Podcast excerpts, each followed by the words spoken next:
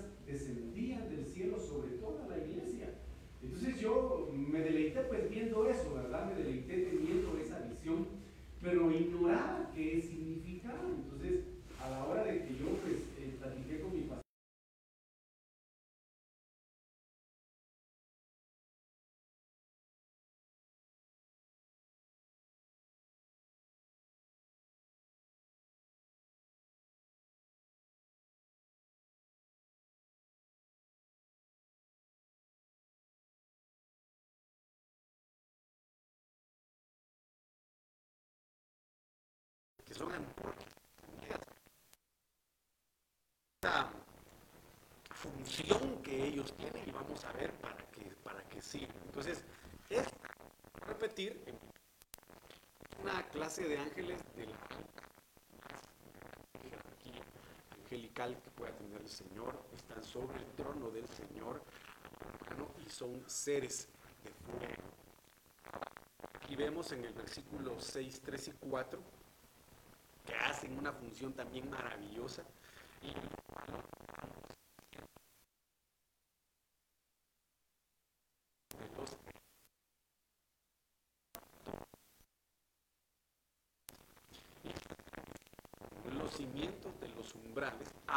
Dios y la casa. Aquí hay una acción.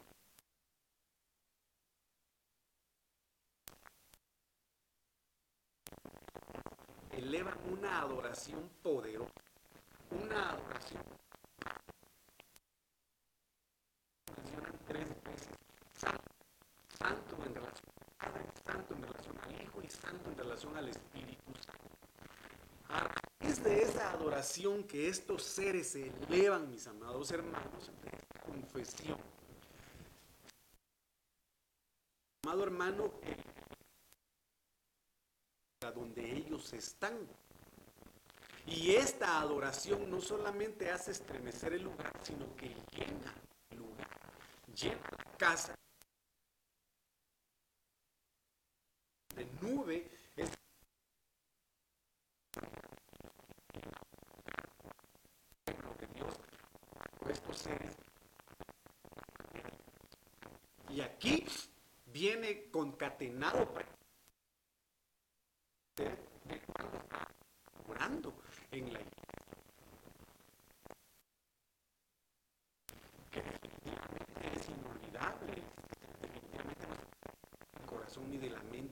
ese fuego que se sintió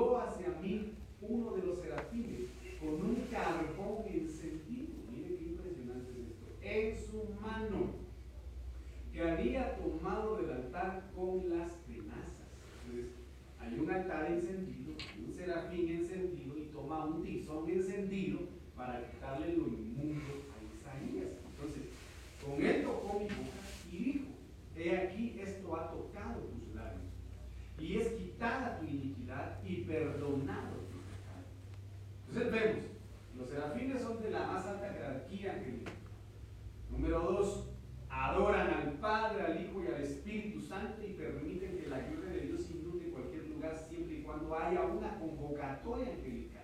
Siempre que haya una convocatoria angelical. Porque recordemos que los ángeles están para ministrar al pueblo de Dios, para, para el servicio del Señor. Si el pueblo del Señor cree en ellos, mis amados hermanos, y hace una convocatoria angelical. En, tercera o no sé, en cuarta instancia creo que voy, están al servicio del Señor. Ellos están al servicio del Señor. Amado hermano. Y número, y esto es lo más preciso, número 5, para purificar, para santificar al de lagos inmundos, para, hermano, con el fuego del altar, tomen a ese Cristo precioso, ¿verdad? Porque ese, ese tizón encendido es figura de Cristo, ese Señor que nos viene, ese precioso Salvador que nos viene a purificar, que nos viene a santificar y a quitar de nosotros toda inmundicia, toda malicia, todo, toda tiniebla a través del fuego del Espíritu Santo, a través del fuego de la administración de estos ángeles, amado hermano, que están al servicio del Señor. Yo no sé usted, pero yo quisiera, en el nombre de Jesús, que estas administraciones se manifiesten no solamente en mi vida, sino en esta iglesia y en los hogares, porque se puede dar. Hermano, yo, yo lo he vivido, yo lo he experimentado donde, eh, amado hermano, con el, solo con el propósito, o solo con el creer, mejor dicho, porque la Biblia dice, para el que cree, todo le es posible. Es importantísimo congregarse porque en relación a los dones hemos visto que los dones están para eh, darle a conocer a los hijos de Dios su propósito, su misión dentro del cuerpo de Cristo, para edificar al cuerpo de Cristo, para bendecir al cuerpo de Cristo, para unificar al cuerpo de Cristo. Pero en la intimidad, en la intimidad cuando uno está solo con el Padre, con el Hijo y con el Espíritu Santo, y uno le pone play, hermano, a esa alabanza de adoración que le mueve a uno el corazón, como que le estuvieran triturando las tripas a uno, hermano, y uno empieza a llorar, y uno empieza a gritar, y uno empieza a clamar, y hay una visitación angelical maravillosa, y no lo digo yo, el mismo Señor Jesucristo lo experimentó. cuando Después de haber derrotado al diablo en el desierto, dice que ángeles llegaban y le servían, lo ministraban.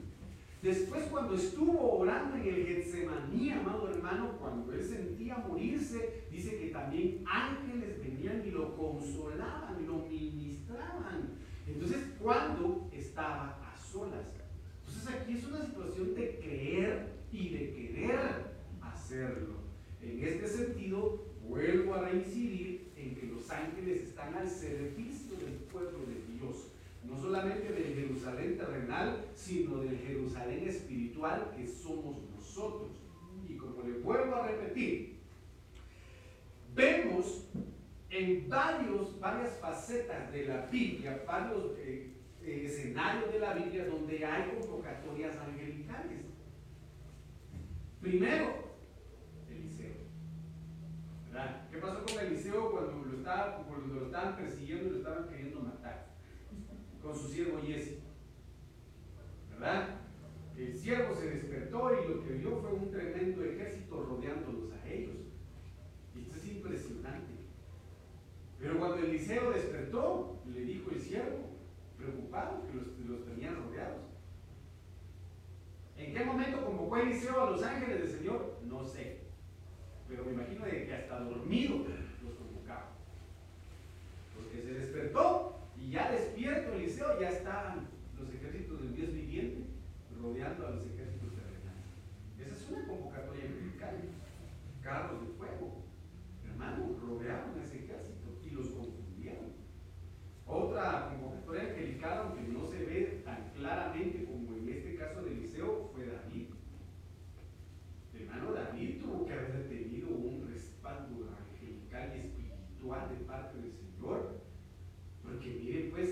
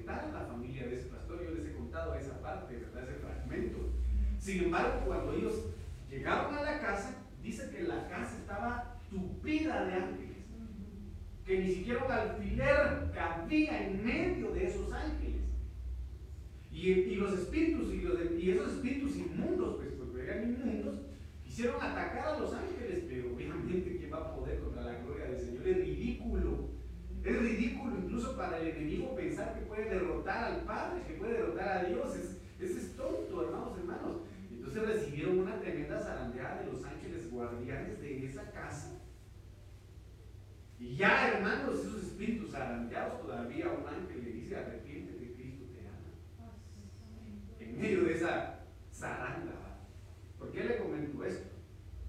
Porque le hace falta a la iglesia recordar hay ángeles, ministradores al servicio de la iglesia.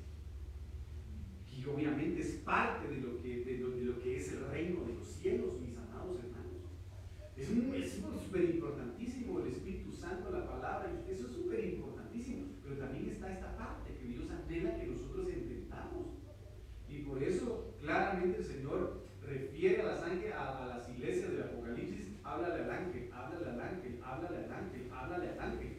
Entonces, en ese sentido, los serafines están al servicio del Señor para adorar al Señor de la más alta jerarquía, mis amados hermanos, adorando al Padre, al Hijo y al Espíritu Santo, pero también para purificar al pueblo, para purificar pensamientos, para purificar maneras de hablar, para purificar conciencias, para limpiar por medio de qué? Del fuego del Espíritu Santo, del fuego, de, de dónde tomó el, el carbón encendido, del altar entonces quiero decir de que el altar tiene que estar encendido para que estos ángeles ministradores desciendan y hermano consuman cualquier cosa que el enemigo esté, esté pues queriendo utilizar. ¿Me dice amén? Vale, que tiene a su lado y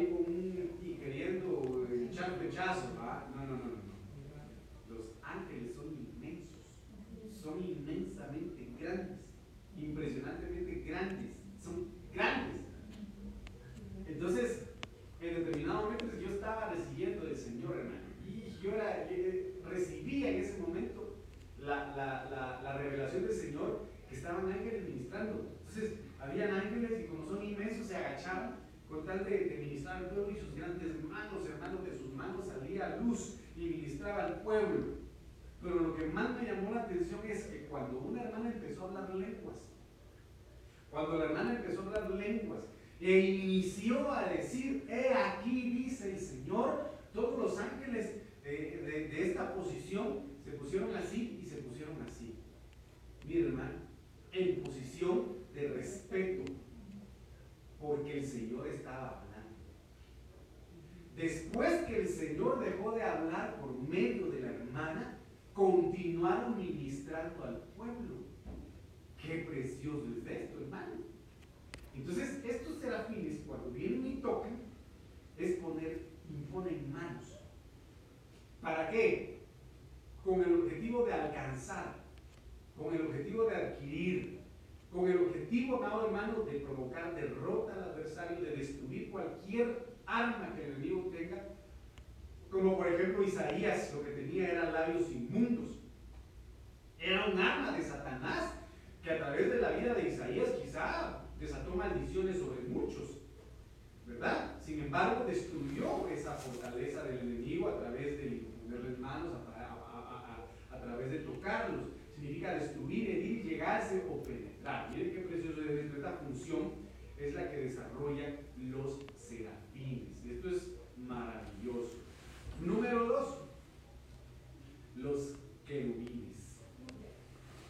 En Génesis 3:24 vemos, amados hermanos, la primera ah, manifestación de estos ángeles. Expulsó pues al hombre al oriente del huerto del Edén. ¿Qué puso el Señor ahí? Querubines. Y una espada. Ahí dice querubines y una espada encendida en todas direcciones para guardar el camino del árbol de la vida. Entonces, ¿cuál es la función de un querubín? En primer lugar, quiero decir que es la segunda amado hermano, eh, el segundo rango más importante de ángeles dentro del reino de los cielos, los querubines. Tienen cuatro alitas. Pero ¿cuál es la función de los querubines? Salvaguardar. Guardar. Puso ahí para guardar. Entonces, mire qué impresión. A mí me llamó mucho la atención esto, hermano, y esto es maravilloso porque hasta el día de hoy lo siguen cumpliendo con estas funciones.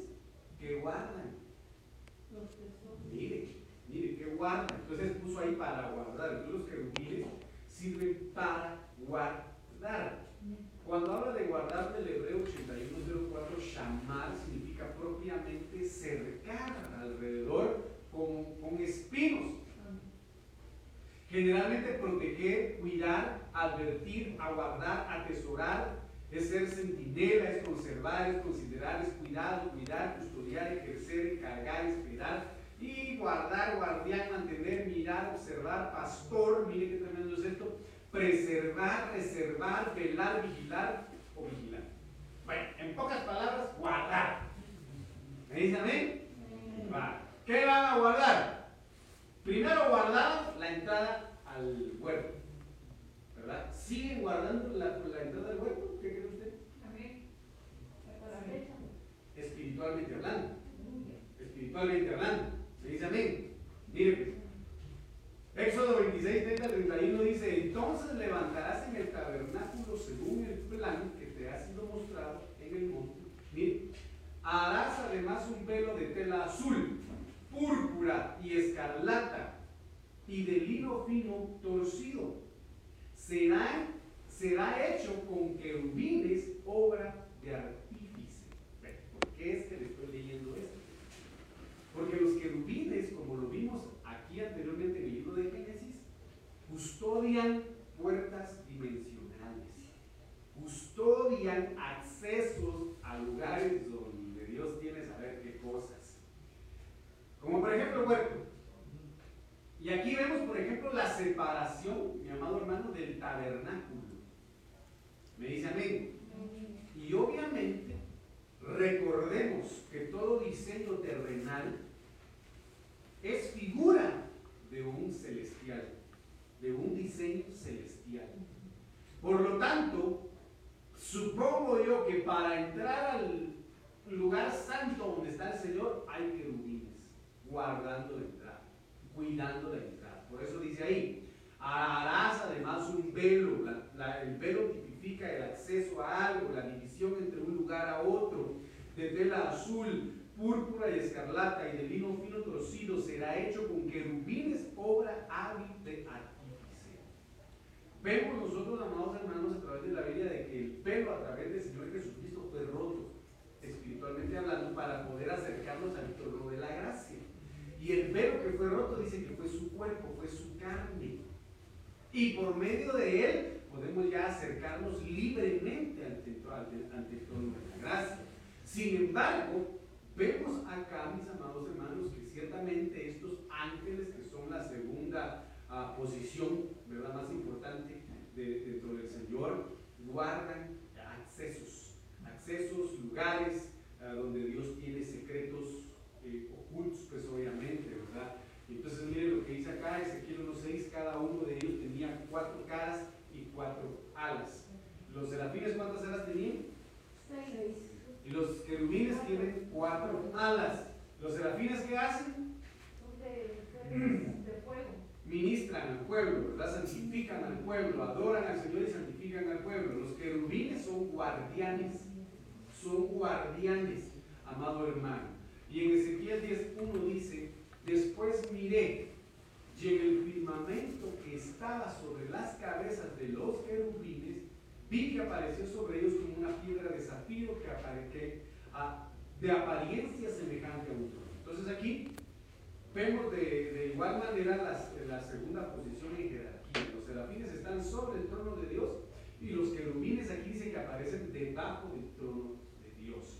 ¿Me dice amén? ¿Algo mío o no? Vamos a ir rapidito, hermano. Ezequiel 28, 14. Aquí vuelve a que eran guardianes y protectores. Tú, querubín protector. ¿Qué era Luzbel? Un querubín de segundo rango. Protector. Protector, ¿qué es lo que hacen los querubines? Proteger, resguardar, guardar, cuidar, preservar y todo lo que usted y yo ya leímos. Tú, querubín protector de alas desplegadas. Yo te puse ahí, estabas en el santo monte de Dios, andabas en medio de las piedras del fuego. Cuando habla de protector es sinónimo, pues parecido al término de guardar. Hebreos 55, 26, Sakak significa cercar. ¿Cuál era la función de Luzbel? Proteger. Proteger y guardar cubrir por encima, defender. Mire qué tremendo es esto. ¿Qué le tocaba defender a Luzbel? Las piedras Encerrar, levantar y ocultar. Esas eran las funciones o son las funciones de los querubines. ¿Me dice amén? Acá en el libro de Éxodo 27 a 25, 18 al 20, vemos que era lo que hasta, hasta cierto punto Amado hermano, los querubines o los protegían. Harás también dos querubines de oro. Los harás de oro labrado martillo en los dos extremos del propiciatorio. Harás un querubín en un extremo y el otro en el otro extremo. Harás el propiciatorio con los querubines en sus dos extremos de una sola pieza. Los querubines tendrán extendidas las alas hacia arriba, cubriendo, protegiendo el propiciatorio con sus alas, uno frente al otro. Los rostros de los querubines estarán vueltos hacia el propiciatorio. Entonces, ¿qué estaban protegiendo simbólicamente los querubines acá? El propiciatorio. ¿Y qué es el propiciatorio? Es el lugar donde llevaban a la víctima del para la expiación de los pecados. Me dice amén. Entiéndase corderito, entiéndase palomita, entiéndase chivito, entiéndase cualquier otra cosa que el pueblo presentaba al sacerdote. Y el sacerdote entraba, mi amado hermano, a sacrificar al animalito para el perdón, la redención de los pecados de la persona que iba a pedir perdón. En este caso, el propiciatorio es figura de Cristo. El propiciatorio es figura del Señor Jesucristo amado hermano, que viene a través de su sacrificio a justificar nuestras vidas. ¿Está conmigo? Entonces, en este sentido, vemos de que, de que eh, por ejemplo, Luzbel era un querubín protector. Era un querubín protector.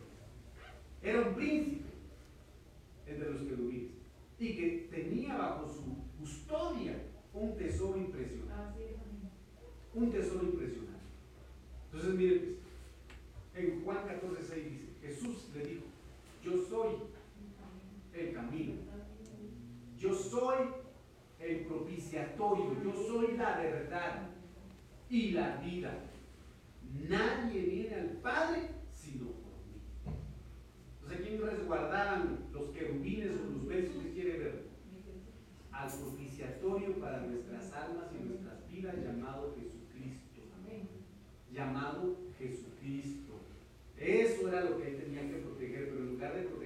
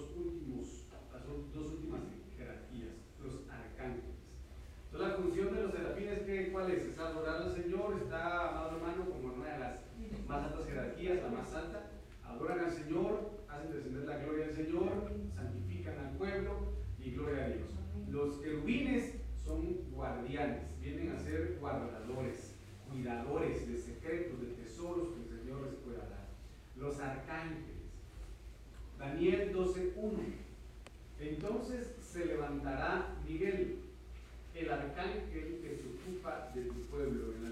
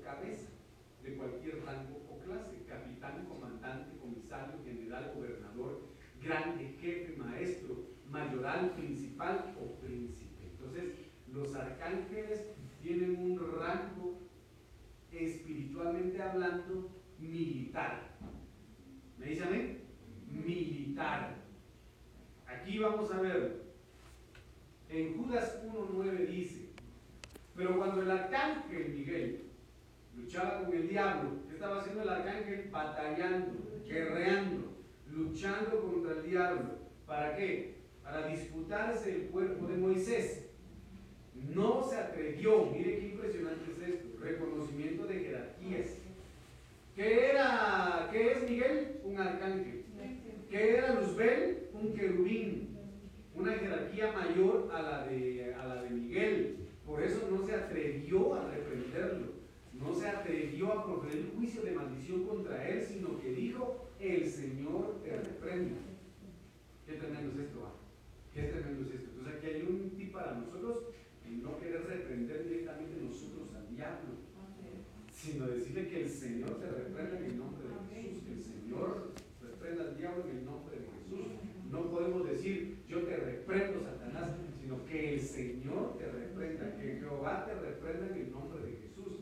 Entonces aquí vemos que la jerarquía de estos ángeles es la tercera en su clase, pero es una jerarquía militar, es una posición militar la cual Dios la tiene destinada para sus batallas, para las luchas, para las guerras espirituales. Aquí vemos una en donde se están disputando por el cuerpo de Moisés. ¿Me dice amén? Y en Apocalipsis menciona de nuevo otra guerra, otra batalla que se va a suscitar, no ha sucedido, sino que se va a dar. Y 12.7 dice, entonces hubo una gran guerra en el cielo. Miguel y sus ángeles. ¿Qué es Miguel? Un arcángel. Con sus ángeles batallaban, luchaban, guerreaban contra el dragón. Luchaba también el dragón y sus ángeles. Amén. ¿Me está comprendiendo, mi amado hermano? Aquí logramos de nuevo confirmar que la jerarquía de los querubines es puramente de guerra. Batallar, batallar, batallar. También adoran, ¿verdad? Pero en ese sentido pelean. En este caso, estoy hablando de los arcángeles, ¿verdad? Entonces, en ese sentido, ellos pelean, mis amados hermanos, las batallas del Señor, a las cuales, por supuesto, Señor los delega.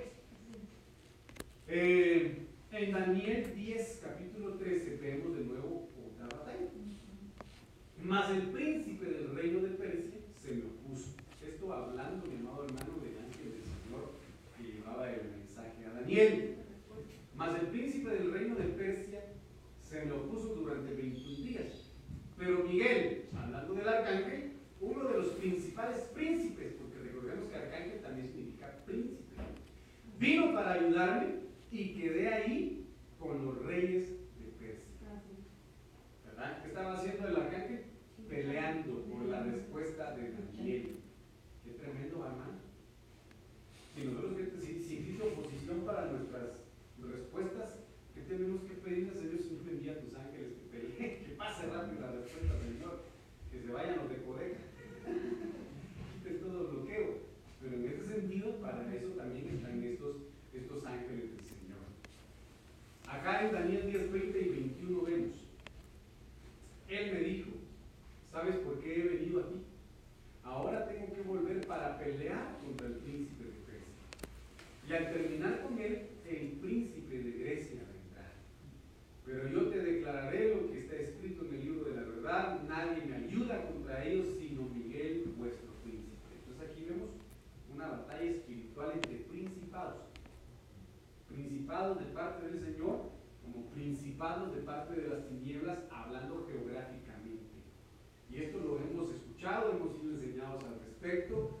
Cada, terri cada territorio, cada región, cada país tiene a sus principados, tiene a sus potestades, tiene a sus gobernadores en las regiones celestes, de las cuales, pues obviamente la iglesia tiene que estar batallando constantemente, constantemente. ¿Me dice amén? Pero si nosotros llevamos a cabo una convocatoria angelical y le pedimos al Señor, Señor, pelea esta batalla y convocamos, el Señor puede librar una batalla a favor de su pueblo, a favor de su iglesia. Y bueno, voy a terminar, y ahí sí termino, con los ángeles. ¿Me dice amén? En Daniel 9, 21, 22 dice, se acercaba la hora del sacrificio vespertino. Y mientras yo seguía orando, el ángel Gabriel, ¿quién se presentó ahí? El ángel Gabriel. El ángel Gabriel. ¿Qué había en Isaías? Serafines. Amén. Que después que vimos? Querubines. Y después, arcángeles. Y ahorita a los ángeles. El ángel Gabriel, a quien había visto mi visión anterior, vino en raudo vuelo a verme. Y me hizo la siguiente aclaración. Daniel, he venido en este momento para que entiendas todo con claridad. Entonces, ¿cuál es la función de los ángeles? Es ser mensajeros, es dar a conocer un mensaje o la revelación de un mensaje. ¿Me dice amén? Amén. Bueno, vamos a verlo en la. Cuando habla de ángel, del griego 32, ángel significa traer nuevas, mensajero, por implicación pastor. Mire qué tremenda comparación aquí en la Biblia. ¿Me dice amén? En Zacarías 6, 4 y 5 habla el Señor y dice, entonces hablé y dije al ángel que hablaba conmigo, que son estos, Señor mío, que fue lo que hizo el ángel y el ángel contestó y me dijo, estos son los cuatro vientos del cielo que salen después de, presentarse ante el Señor de toda la tierra. ¿Qué estaba haciendo el ángel ahí? Explicándole a Zacarías una visión, explicándole a Zacarías una palabra profética, explicándole a Zacarías un mensaje dado de parte del Señor que humanamente no se entiende, pero ellos vienen y nos lo traducen a nosotros. ¿Me dice amén? Entonces, eh, la función de los ángeles es dar mensajes y explicar. Daniel 8:16 dice, y oí una voz de hombre entre las, entre las márgenes del Ulay, que gritaba y decía, Gabriel, explícale a este la visión. Qué tremendo. Si usted tiene una visión y no la entiende, Señor, manda a Gabriel que me explique, por favor, necesito y podemos, porque recuérdense, yo sí tengo presente esto.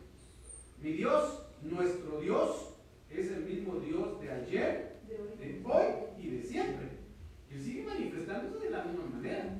Entonces, Daniel no entendía, pero viene una voz de parte del Señor y le dice al ángel, Gabriel, explícale, explícale a este la visión. Y si hay alguno que no ha entendido la visión del Señor, la palabra del Señor, que venga Gabriel y se lo explique, que vengan esos ángeles ministradores y y se lo explique. Me dice amén. Entonces acá vamos a ver en Lucas 1.19. Respondiendo el ángel le dijo, yo soy Gabriel. Bien, solo Gabriel manda. Yo soy Gabriel, que estoy en la presencia de Dios y he sido enviado para hablarte y anunciarte estas buenas entonces aquí vemos la función de los ángeles en relación a Gabriel de llevar buenas nuevas, buenas noticias, mensajes de salvación. En el libro de Génesis 18, 9 y 10 también lo vemos con Abraham. Y entonces ellos le dijeron, ¿dónde está Sara tu mujer? Y él respondió, ahí en la tienda. Y aquel dijo, ciertamente volveré a ti por este tiempo el año próximo y aquí Sara tu mujer tendrá.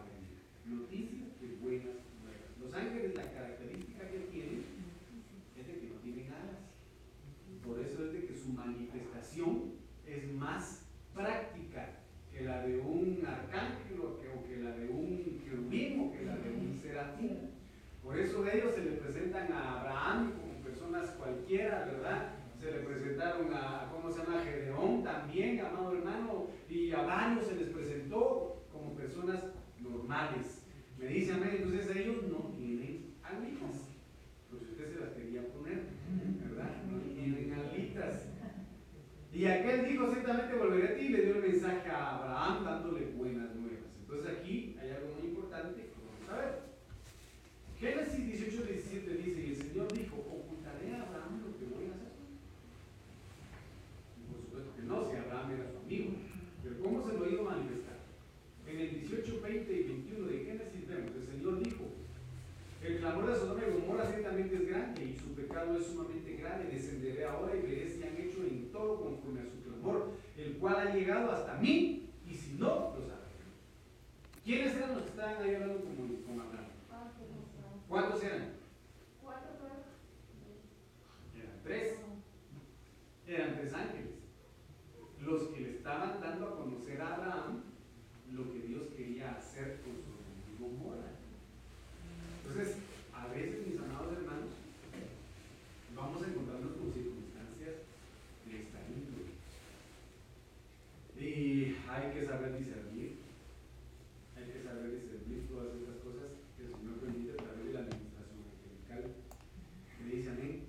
Así como hay administración de ángeles caídos, usted lo sabe perfectamente bien administración de ángeles del Señor, que dan mensajes, que dan revelaciones, como lo hemos platicado, y que ministran al pueblo del Señor.